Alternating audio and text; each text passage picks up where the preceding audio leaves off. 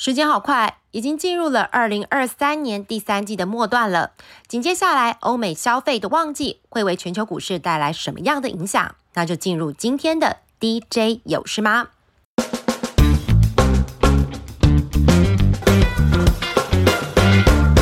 就像开头所说的，感恩节到耶诞节一向是欧美大打促销或送礼的旺季。不过这次我们访问到的美股大叔 Barry 提到，五个因素可能让今年消费旺季不如预期。一个是合皮书显示，很多民众已经用完了疫情期间的超额储蓄；另外，高达一点八兆美元的学贷也要开始恢复缴纳，而就业市场开始放缓，高利率导致银行信贷增审趋严，再加上创下一九九四年同期第二高的油价。都会造成消费排挤的效应，不只是零售消费类股，美债值利率跟美元指数的走高，对有六成营收来自于海外的大型科技股也趋向于不利。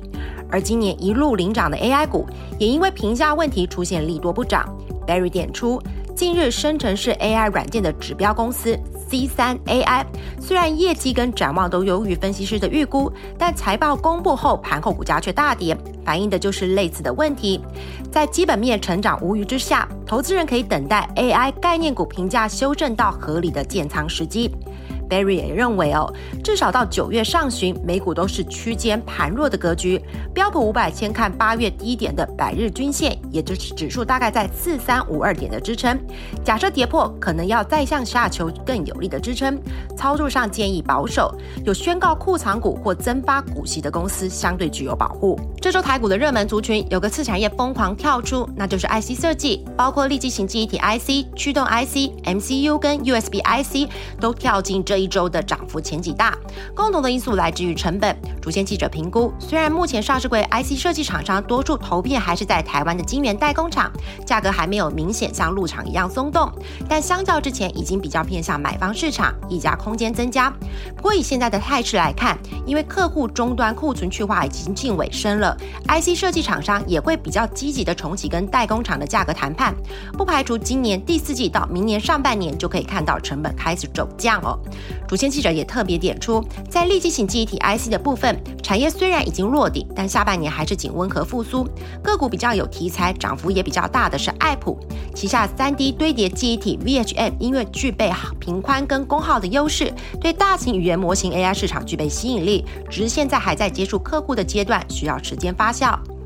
其他强势的 IC 设计族群方面，主线记者认为，除了中国消费电子为主的 MCU 厂商之外，其余明年的展望都会优于今年，包括高速传输 IC 的翔硕、普瑞 KY，驱动 IC 的联友、天域，都有机会靠新产品跟新客户，明年营运重回成长。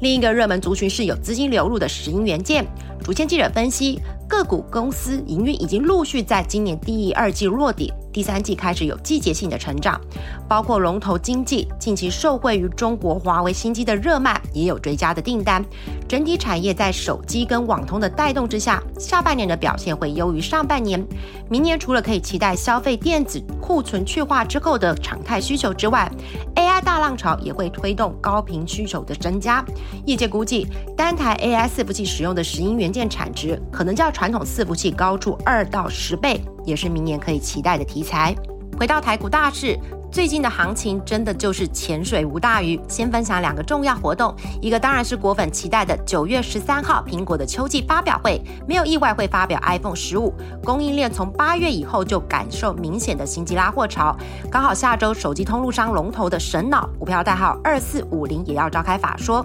过往从新机上市前的促销旧机到新机开卖，加上搭配中华电信用户的换约行情，第三四季业绩有机会一路走高。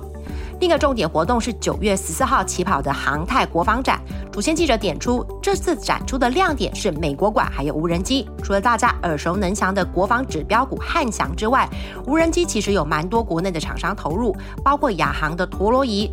整体制造商的经纬航太也会出席展出，大秀技术。比较特别的是，安吉股票代号六四七七旗下的三 D 猎印部门也会展出透过这个技术猎印的无人机，瞄准的是航太市场。另外就是打造飞行剧院的智威股票代号五二六三也会展出用在飞行训练的模拟驾驶机。刚好智威下周也要召开法说，主线记者认为，因下半年进入安装工程的旺季，营运会比上半年好。今年也是疫后近三年来首度有机会转阴。明年在全球乐园信间跟区积极之下，表现会比今年更好。下周要召开法收会的名单看来，感觉是传产股担当。国内轻钢加龙头的轻钢股票代号八九三零要召开法说。主线记者分析，收会于前两年国内厂办以及公共工程大兴土木，会带动相关后续轻钢架以及内装天花板工程的需求。今明两年都是工程入账的高峰。近期指标的案件是桃园机场第三航下的天花板工程，采用的是利润比较高的金属类产品，预计今年底到明年初出货。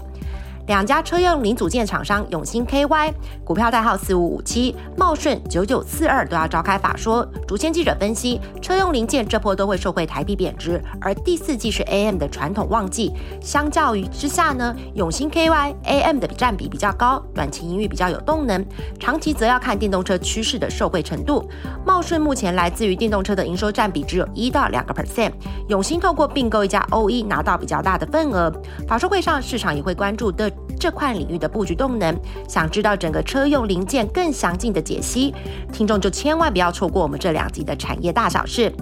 纺织股有两家比较小的厂商法说，分别是一四一九的新纺跟一四六五的伟全。主线记者分析，新纺主要的产品是织布跟成衣，伟全只是纱跟织布。因为比较不是终端品牌大厂的主力供应商，营运跟大环境的直接联动比较没有这么快。不过按照产业逻辑，通常也是大厂先有单才会外溢到小厂。以大厂近期的看法来说，类似 Costco 跟 Target 的量贩通路订单回温比较快，订单能见度可以看到。明年的第一季到第二季，相对之下，运动品牌商还是偏向保守。纸类股的一九零九荣成也要召开法说，今年至今以来，公纸需求都不算太好，也让公司前八个月呈现亏损。虽然八月下旬以后，公纸的价格有跟进废纸反弹，但终端需求还是没有见到大幅的回温。今年荣成预期还是很难赚钱。另外就是一九零七的永丰余有个储能记者会，公司会请到去年底新成立的碳管理事业群负责人出来讲解碳汇跟碳权的相关知识。公司也拥有特殊菌种的培育技术，可以把造纸过程中回收的有机物质转换成沼气发电，也可以作为带煤的能源使用。